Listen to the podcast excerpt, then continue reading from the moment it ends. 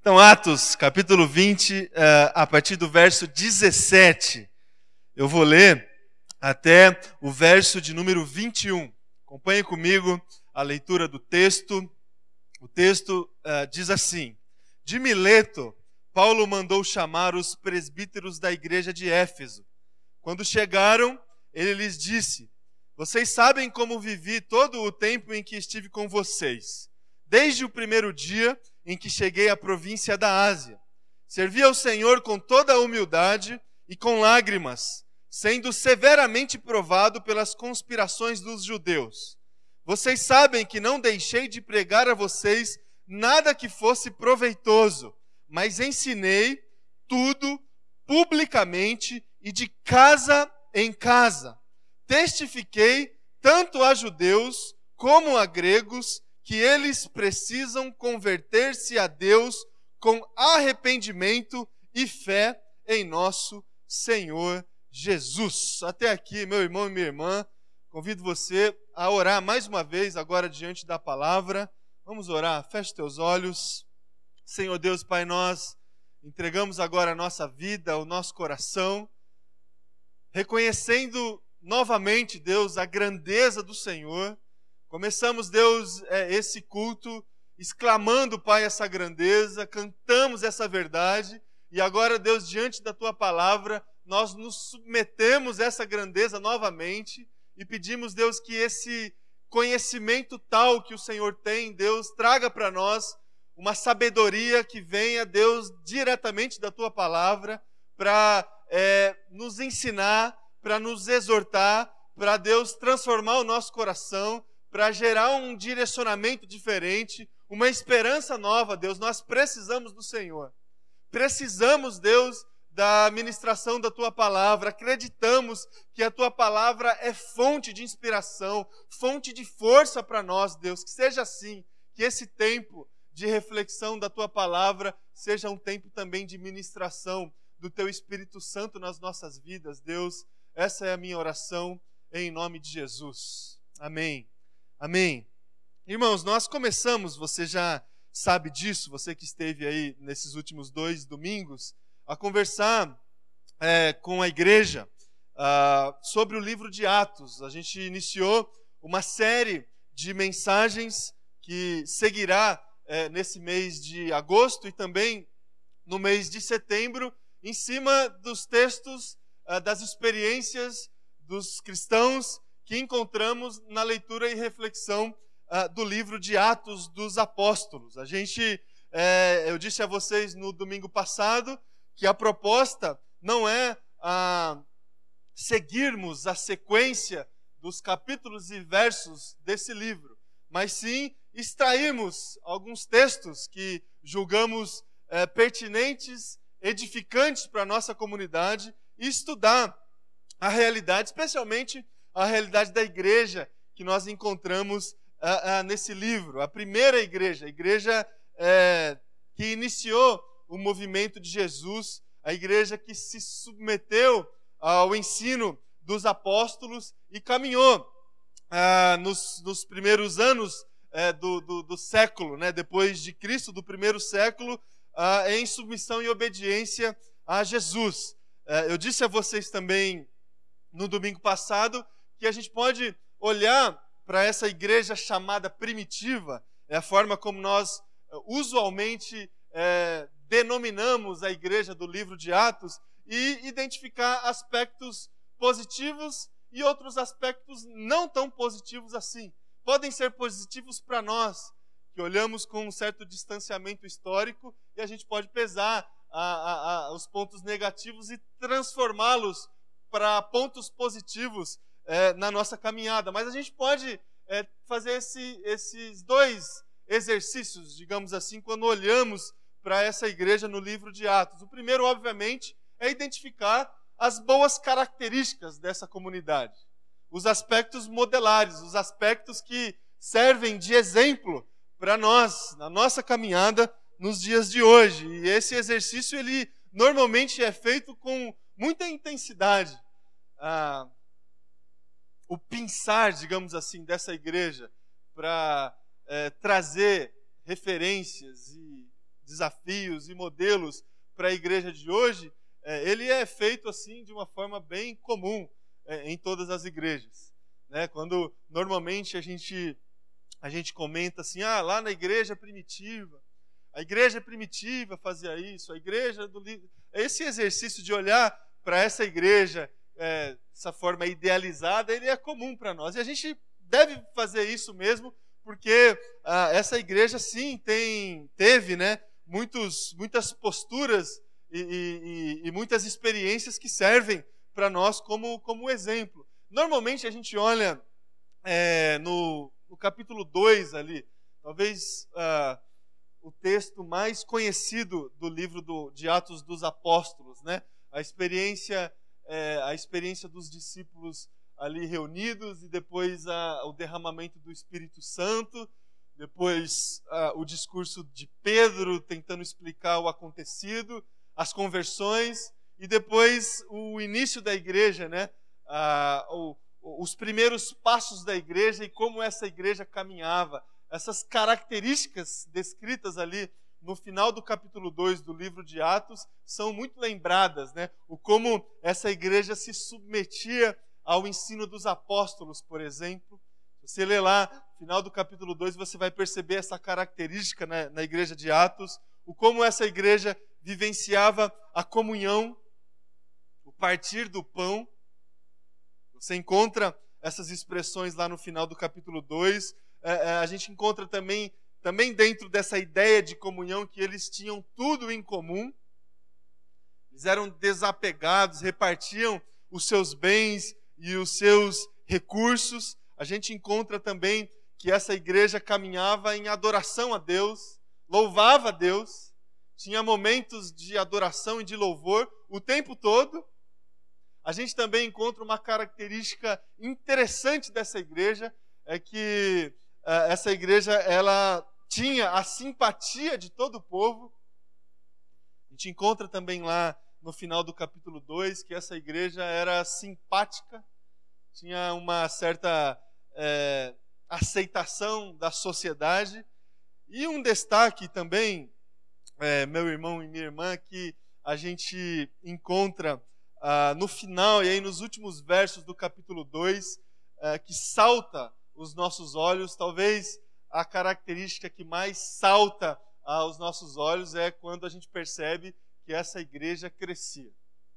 No final do capítulo 2, a gente encontra é, os versos e a, a, a exclamação, a redação, onde diz que o Senhor acrescentava diariamente os que iam sendo salvos. Talvez é, essa característica de crescimento que testifica todas as outras características dessa igreja e transforma uh, essas posturas em posturas exemplares para nós, porque a gente olha para essa igreja e a gente percebe que essa igreja possuía tantas coisas positivas e, além de tudo isso, o Senhor julgava ser uma comunidade que merecia o recebimento de novos cristãos, de novos filhos e filhas do Senhor. Por isso que o texto diz que era o Senhor que acrescentava diariamente os que iam sendo salvos. A gente percebe isso não somente no capítulo 2, mas em todo, é, todos os escritos de Atos dos Apóstolos, o como essa igreja crescia em número, o como novas pessoas eram trazidas para a comunhão da igreja de Jesus, o como milagrosamente pessoas se convertiam, pessoas reconheciam os seus pecados e se colocavam no altar do Senhor e eram trazidas para a comunhão. A gente percebe isso em toda a extensão é, desse livro. Essa dinâmica, é, meus irmãos, de crescimento da igreja é algo que normalmente a gente faz parte, digamos assim, da, do nosso dia a dia como comunidade essa expectativa que a gente alimenta, especialmente é, a liderança da igreja, e hum, obviamente toda a igreja, mas esse desejo que é, vem no nosso coração de que as coisas aconteçam e a consequência do que tem acontecido na comunidade, na igreja, seja o crescimento, o, a, a, a absorção de novas pessoas para o seio da nossa comunidade.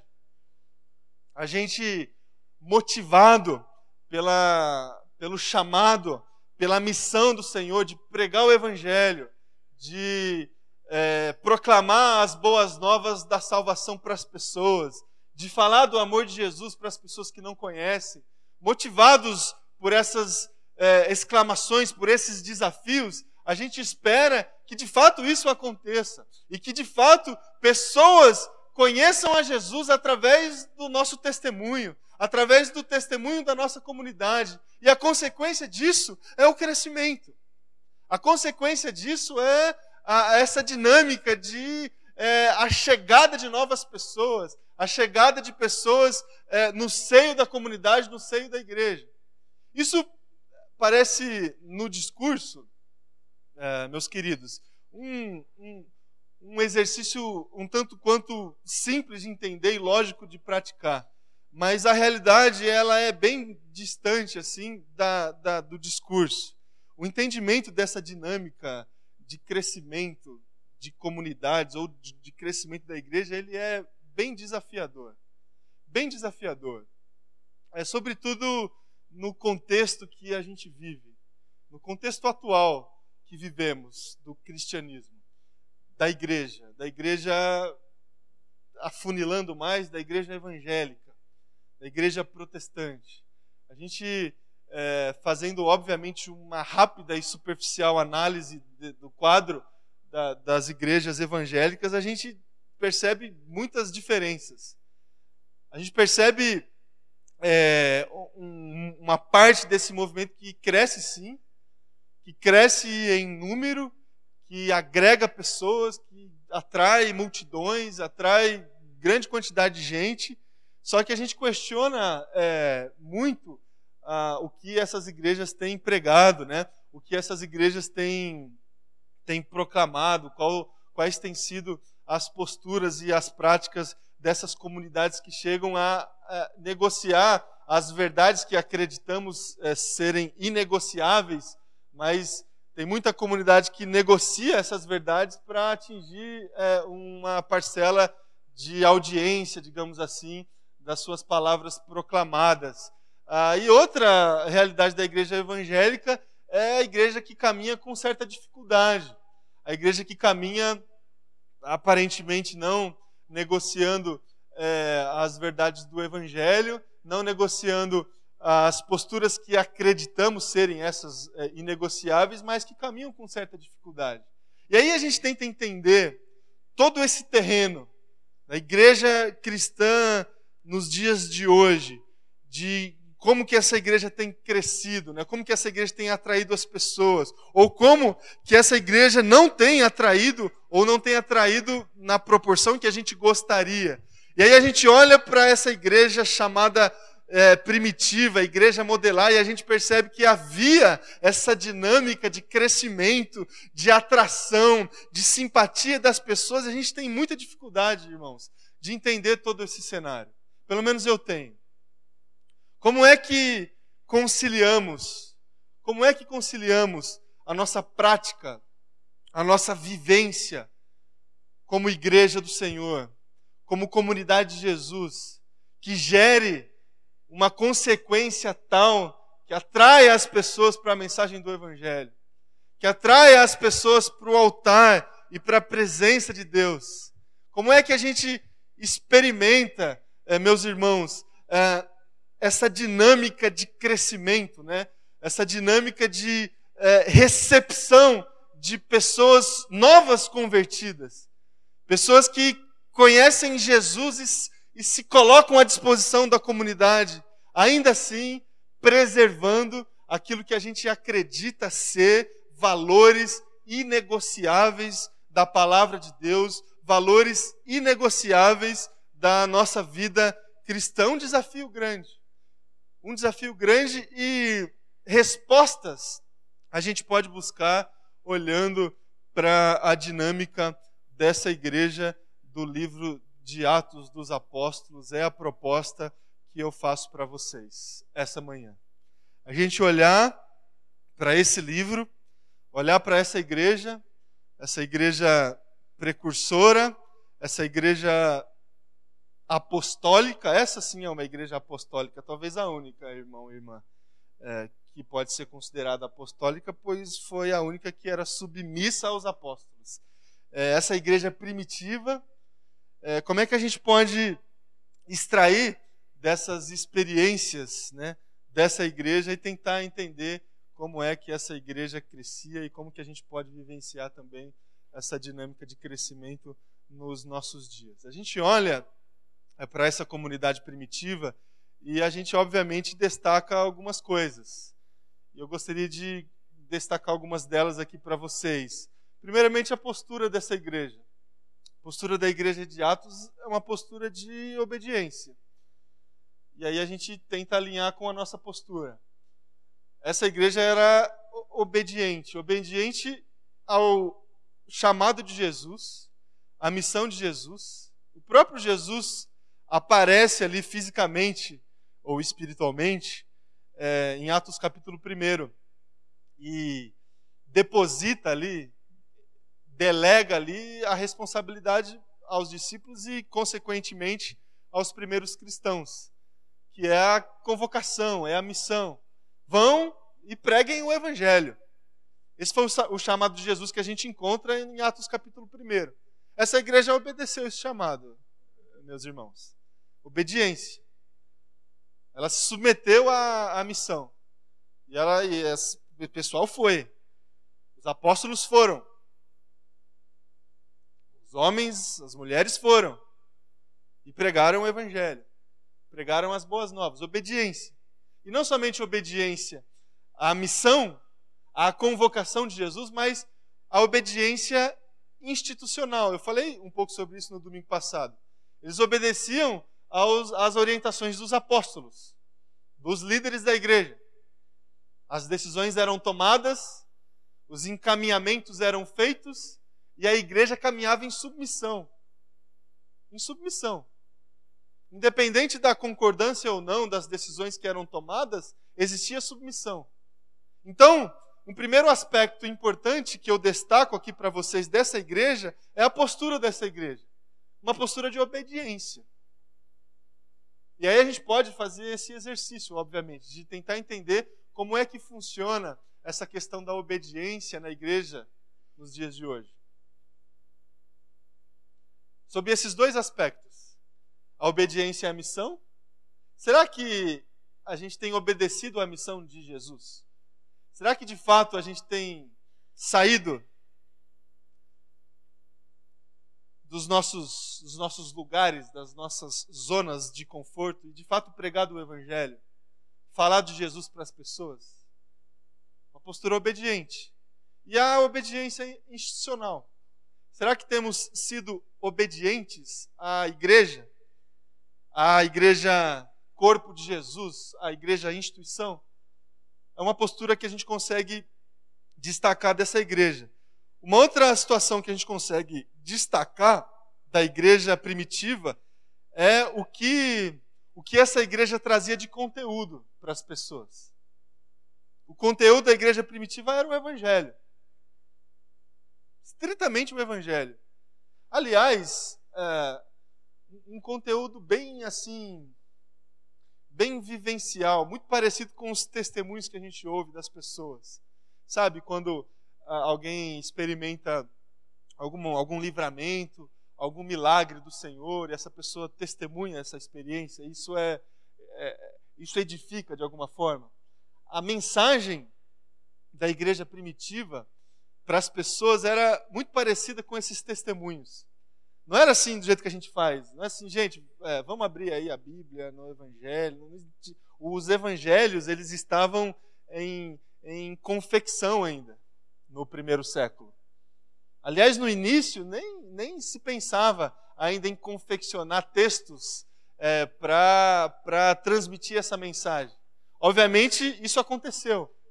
Obviamente, essa estruturação da palavra que a gente tem hoje, toda organizada, toda dividida em capítulos, em versos. Hoje, a gente, hoje é, a gente se acostuma com as facilidades e essas facilidades nos distanciam um pouco dos objetivos das coisas que acontecem.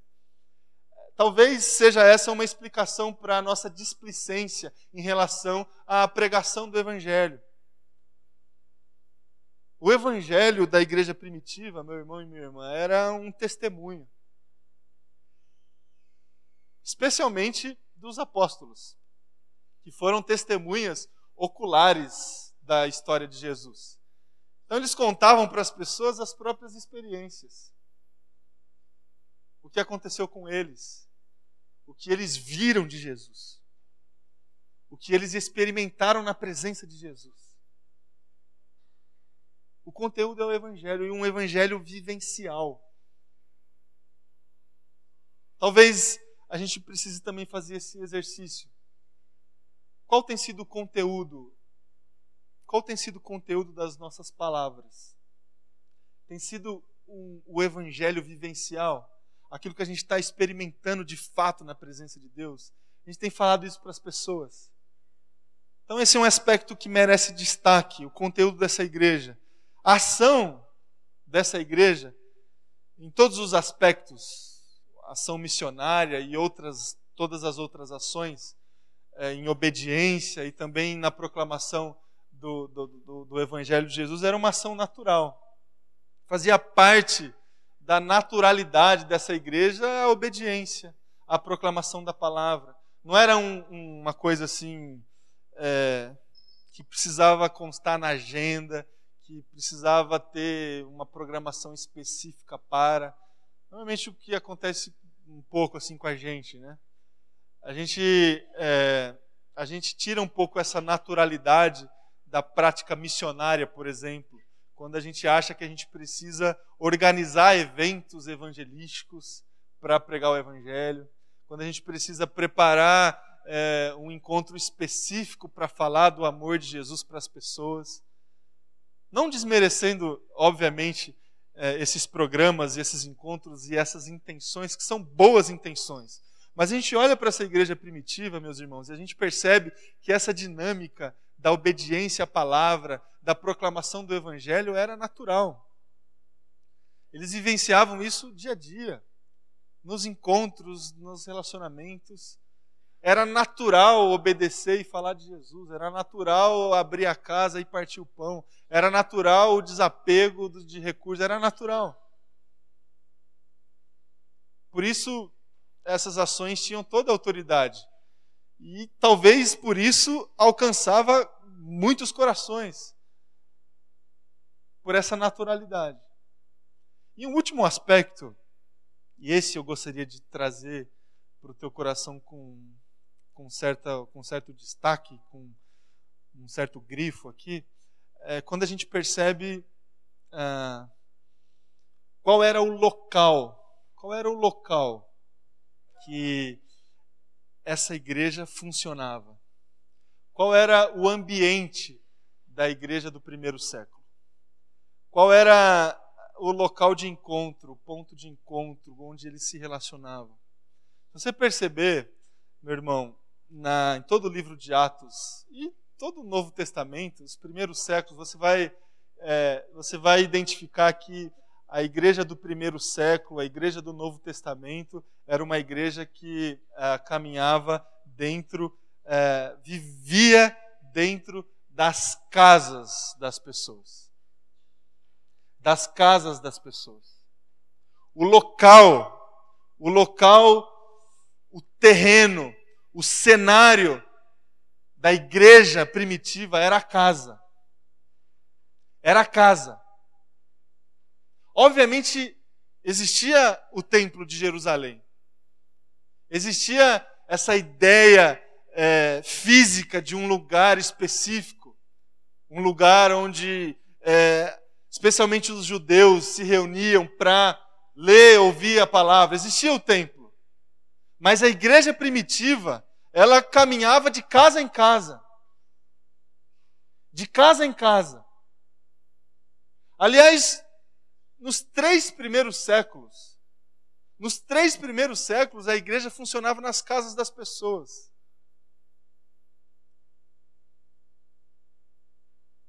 Foi somente no final do segundo século, no início do terceiro século é, com a institucionalização da igreja, a partir da, da ação do imperador Constantino, que os templos começaram a serem construídos e terem é, certo valor para a espiritualidade e a vivência comunitária das pessoas. Aliás, um, um, uma caminhada assim de, de, histórica, né? um momento histórico que vale é, certas reflexões para nós. Quais, quais foram a, as motivações, é, irmãos, de, desse sujeito em trazer a igreja para dentro do império? Quais foram as intenções desse sujeito de oficializar o cristianismo na caminhada das pessoas? Adquirir propriedades, levantar edificações. Os primeiros templos, eles surgiram, os primeiros templos do cristianismo institucional de dentro do império, eles surgiram é, sob motivações bem questionáveis assim, para veneração de mártires. Então, por exemplo, os apóstolos foram mártires do, do evangelho. E aí se construía um determinado templo para venerar essa pessoa. Aí era o templo do, do, João, era o templo do Pedro, era o templo do, do Paulo. Uma coisa um pouco familiar com que a gente vivencia e, vive, e vivenciou nos nossos dias. Quase que um, quase que um, um uma homenagem póstuma assim a, a pessoas que foram importantes, sim, tiveram os seus valores, sim, mas a ideia de, de templo, ela, ela precisa ser um pouco questionada, meu irmão e minha irmã, ao longo da história. A gente percebe no início do, do movimento de Jesus, no início da caminhada cristã, as igrejas, as comunidades não dependiam de templos. Elas funcionavam nas casas, não porque existia ali uma visão de igreja nas casas, sabe como a gente tenta fazer hoje? Não porque existia uma estrutura de pequenos grupos. Não porque existia ali um ministério de reuniões caseiras. Não, porque era natural, não existia essa valorização de lugares sagrados, de pessoas sagradas, de é, celebrações especiais, existia uma naturalidade de vivência. E se era natural, as pessoas traziam para dentro de casa. E dentro de casa, elas vivenciavam o Evangelho. Elas vivenciavam a comunidade no partir do pão, na obediência a, a, ao ensino dos apóstolos, à missão de Jesus. Isso acontecia dentro dos lares. Dentro dos lares.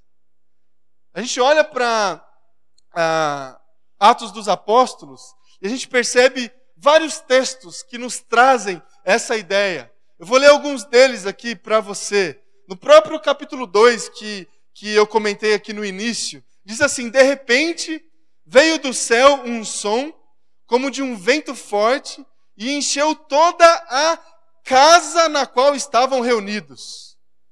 Em outro trecho do mesmo capítulo 2, partiam o pão em suas casas e juntos participavam das refeições.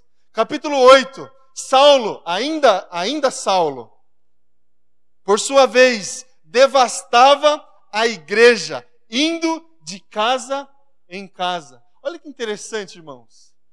Paulo, quando Saulo ainda, e quando Saulo ainda você conhece a história, ele, ao invés de caminhar a favor da igreja, ele caminhava contra. Ele perseguia os cristãos, especialmente os judeus. E como que ele fazia para devastar o movimento primeiro do cristianismo? Ele ia de casa em casa. Por quê? Porque as igrejas funcionavam de casa em casa. Capítulo 8 a gente percebe isso. Capítulo 12. Percebendo isto, ele se dirigiu à casa de Maria, mãe de João Marcos, onde muita gente se havia reunido e estavam orando a igreja funcionando na, na casa da mãe de João Marcos, reunião de oração. Capítulo 16. Se os senhores me consideram um crente no Senhor, venham ficar em minha casa. palavras de Lídia na sua conversão. No mesmo capítulo 16, então os levou para a sua casa, serviu-lhes uma refeição com todos de sua casa e alegrou-se muito. Palavras, sabe de quem, irmão e irmã? Do carcereiro que presenciou a libertação de Paulo e Silas na prisão. Convertido ali pela experiência, ele convidou Paulo e Silas para a comunhão é, domiciliar, para a refeição dentro de sua casa. Aí o capítulo 20 que nós lemos de, de Atos é um texto onde Paulo ah, testifica a sua ação missionária diante da igreja, sobretudo a igreja da Ásia, e quando ele diz que ele pregou o evangelho, os ensinamentos dos apóstolos, a missão de Jesus, indo de casa em casa. O local que a igreja do primeiro século vivenciava a sua fé era dentro de casa. Era dentro de casa. A vivência de espiritualidade, as conversões aconteciam dentro das casas. Os milagres aconteciam dentro das casas. As experiências de ouvir a voz do Senhor aconteciam dentro das casas. A vivência comunitária, a comunhão, o partir do pão, as refeições, os relacionamentos, eles aconteciam dentro dos ambientes das casas das pessoas. Essa, essa é a realidade da igreja é, do primeiro século, que foi obviamente sendo transformada e modificada ao longo da história. A gente pode e deve olhar para essa realidade e tentar extrair desafios para nós. Desafio para nós, desafios para nós para em primeiro lugar entendermos como é que deve funcionar a nossa vivência comunitária. E, em segundo lugar, a gente viver essa dinâmica de igreja de uma forma mais aproximada com aquilo que nós encontramos no, no Novo Testamento, sobretudo no livro do, de Atos dos Apóstolos. O que, que a gente faz, meus irmãos? Qual que deve ser é, a nossa postura? Quando nós olhamos para essas características dessa igreja e ainda assim alimentamos no, no, coração essa expectativa de vivenciar plenamente a comunhão com Cristo Jesus dentro de comunidade. Como é que a gente vive plenamente essas experiências comunitárias que foram experimentadas pelos primeiros cristãos nos dias de hoje? Num ambiente institucionalizado que frequentamos. Porque a igreja, a igreja que é, a igreja que a gente conheceu, tem conhecido e que a gente se, de alguma forma, se relaciona é uma igreja que já, já passou, já é, por muitas transformações ao longo da história e hoje é uma igreja extremamente institucionalizada. É uma igreja que possui, sim, lugares especiais, templos específicos. Uma igreja que, sim, possui certa estrutura, certa organização, diferenças de, de dons, de cargos, de práticas. Como é que a gente consegue retomar a vivência comunitária plena que a gente identifica na caminhada dessa igreja nos nossos dias? No ambiente institucional e também secularizado onde há uma forte tendência, meus irmãos, uma forte tendência em separar as situações que a gente vive no nosso dia a dia. Você sabe disso, que nós nos sentimos muito pressionados a ter é, uma experiência dentro da igreja, aqui dentro do contexto da igreja, e uma outra experiência fora do contexto da igreja. Isso é secularização. E hoje em dia tudo, tudo aponta para a gente viver a vida dessa forma. a gente separar as coisas. Então, o que a gente vive aqui dentro não tem muito a ver com o que a gente vive fora daqui. O que acontece dentro da comunidade fica dentro da comunidade, aí eu vou viver minha vida de outro jeito. Querendo ou não, esses símbolos institucionais e religiosos nos forçam a ter certo tipo de, de comportamento. E como que a gente convive com essas coisas? Como que a gente vivencia a plenitude da vivência comunitária nesses ambientes institucionais, secularizados e com aspectos religiosos, assim, aspectos clericais. Porque a gente prega, é, meus irmãos, a gente fala, a gente, e eu estou falando isso porque eu também tenho essa dificuldade de é, restringir a minha, a minha vivência devocional a momentos, a momentos formais religiosos. Eu tenho essa dificuldade de vivenciar uma prática de oração apenas quando tem alguma coisa organizada para. De viver em comunidade, estabelecer relacionamentos com as pessoas só dentro da limitação religiosa. A gente tem essa dificuldade. E a experiência da igreja primitiva nos mostra que eles faziam, eles se comportavam, eles se relacionavam, eles viviam a prática da missão de Deus sem nenhum tipo de limitação. E viviam dentro das suas casas. E o que, que significa isso para nós? Hoje, meus irmãos.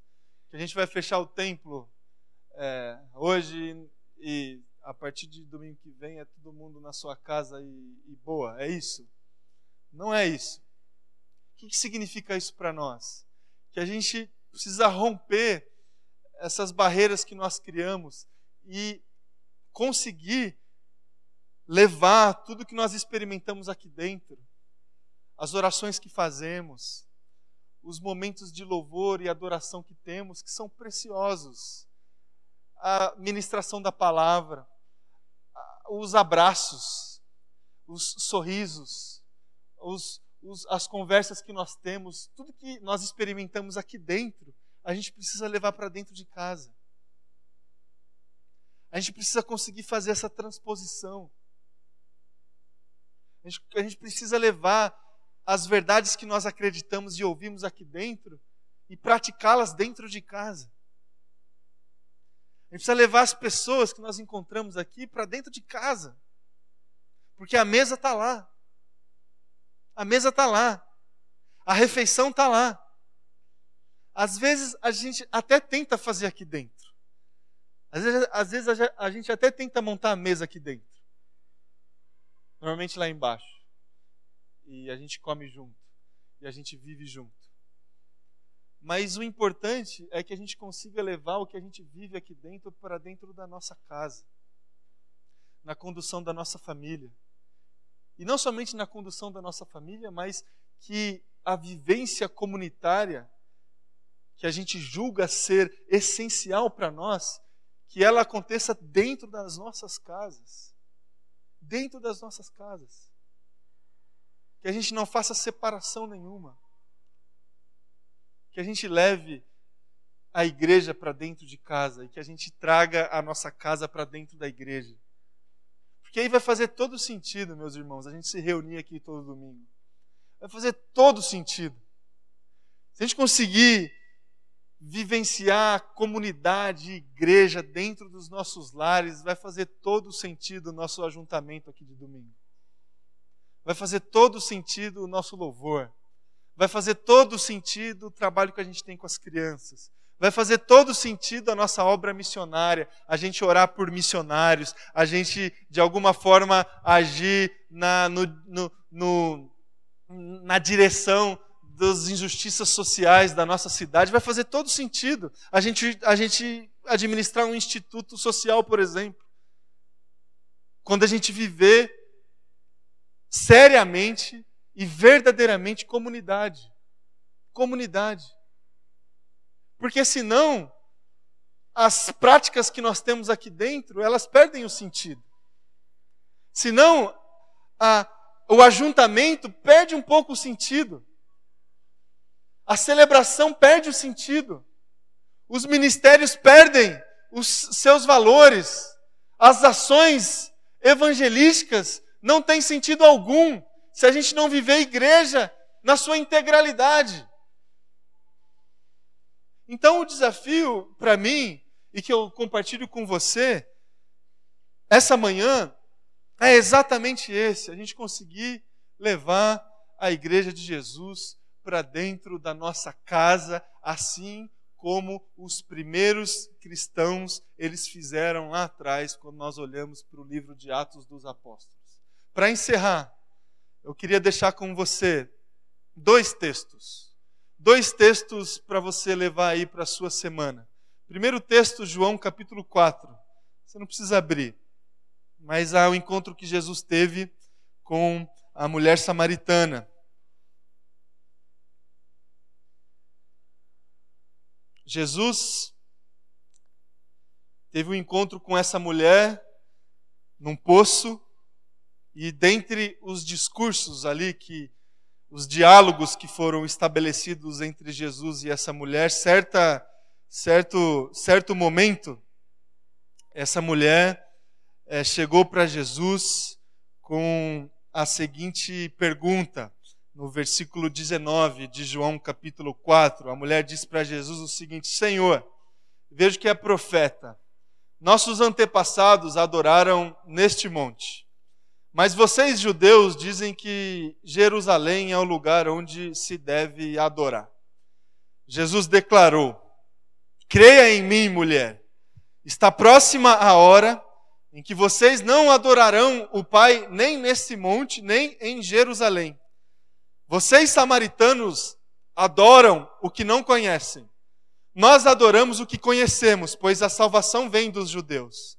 No entanto, está chegando a hora, e de fato já chegou, em que os verdadeiros adoradores adorarão o Pai em espírito e em verdade. São esses os adoradores que o Pai procura. São esses, meus irmãos, os adoradores que nós identificamos no livro de Atos.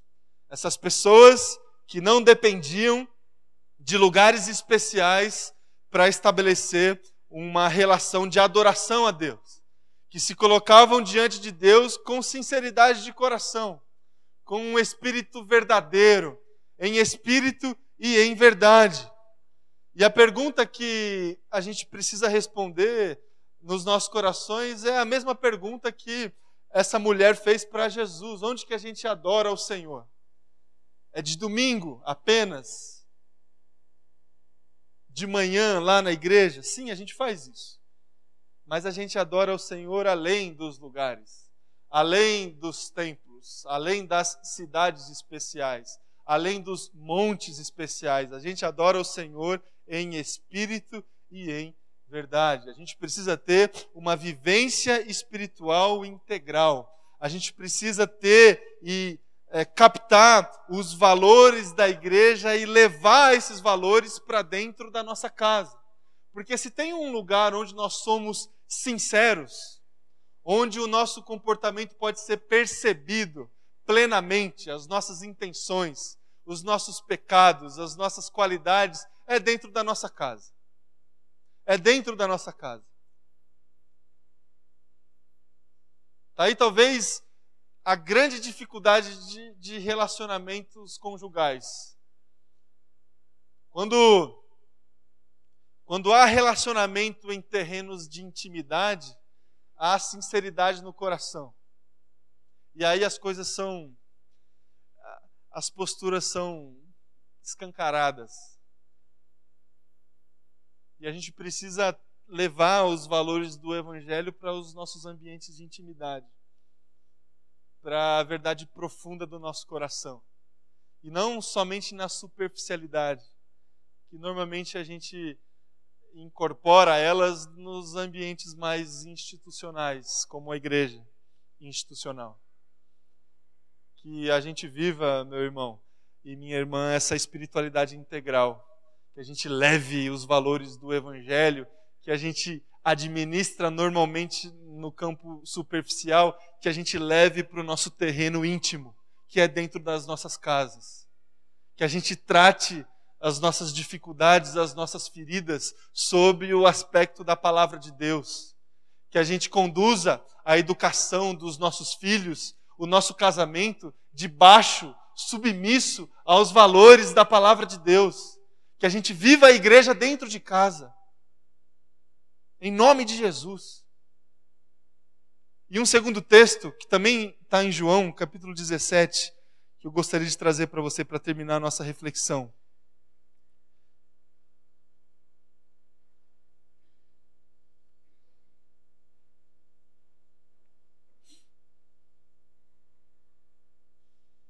A partir do versículo 20, João 17, o texto diz assim: a oração de Jesus. E essa oração é especial porque é Jesus orando por nós. Jesus orando por nós. Minha oração, diz Jesus, não é apenas por eles, os discípulos e apóstolos. Rogo também por aqueles que crerão em mim, por meio da mensagem deles, para que todos sejam um, Pai, como tu estás em mim e eu em ti. Que eles também estejam em nós, para que o mundo creia que tu me enviaste. Essa oração ela é sensacional, eh, meus queridos. A oração que Jesus faz por mim e por você e a condição que ele estabelece para o crescimento da igreja, o crescimento da mensagem do evangelho da igreja cristã a uma vivência comunitária dessa igreja. Em outras palavras, as pessoas só vão conhecer Jesus de fato, só vão receber a mensagem de Jesus quando ela identificar na igreja a unidade. Quando é, ela, essas pessoas identificarem no corpo de Jesus comunhão. É esse o aspecto condicional que Jesus ele expressa nessa oração que fez em João 17. O mundo só vai crer que de fato ele existiu, que de fato ele morreu por toda a criação, que de fato ele ressuscitou dentre os mortos, o mundo só vai crer nessa mensagem. Se olhar para a igreja e identificar a unidade dentro da igreja, identificar a comunhão, identificar a vivência comunitária real, vivência comunitária verdadeira. E para isso acontecer, a gente não somente precisa levar os valores da igreja para dentro de casa, como nós precisamos levar as pessoas da igreja para dentro de casa. E aqui eu não estou dizendo assim para você convidar o irmão para almoçar, pode até ser, né? Um dia fazer um churrasco, comer uma pizza, pode e até deve ser, até deve ser. Mas o que eu estou dizendo aqui, meus irmãos, é, pra, é, é o desafio que a gente tem de levar as pessoas, a realidade das pessoas, a vivência das pessoas para a nossa intimidade, para a nossa vivência. E aí a gente vai ter condição de ajudar quem precisa de ajuda, de ter misericórdia de quem precisa de misericórdia, de se alegrar com quem recebeu uma boa notícia, quando a gente consegue levar essas pessoas para dentro da nossa casa. Senão a gente só fica no campo da superficialidade e a vida das pessoas não afeta a nossa vida. Nem as dificuldades e nem as, as situações positivas. Isso é muito sério. Isso é muito sério porque isso tem a ver com o crescimento da igreja. Isso tem a ver com aquilo que eu comecei a conversar com vocês lá atrás. O mundo só crê meus queridos, quando identifica a unidade. As pessoas só começam a participar, as pessoas só se entregam à mensagem quando vê que tem gente que está vivendo essa mensagem. A pessoa só acredita quando tem autoridade na transmissão. E é assim que a gente precisa viver como igreja. É assim que eu preciso viver, é assim que a nossa igreja, a nossa comunidade precisa viver. A gente pode olhar para a igreja primitiva e perceber todos esses aspectos positivos e saber que a gente tem desafios aí para é, cumprir. Saber que essa igreja vivia a sua espiritualidade de casa em casa. E é isso que a gente precisa fazer, apesar das dificuldades que temos. Levar os valores que nós experimentamos aqui para dentro de casa, para nossa intimidade. E levar a realidade das pessoas para dentro da nossa casa, para nossa intimidade. Assim o mundo vai crer. Assim o Senhor, certamente, certamente, meu irmão e minha irmã, o Senhor vai acrescentar os que serão salvos. Certamente. Certamente. Que seja assim nas nossas vidas, em nome de Jesus. Convidar você a orar mais uma vez, convidar você a se colocar de pé. A gente vai ter um tempo de oração e depois a gente vai encerrar.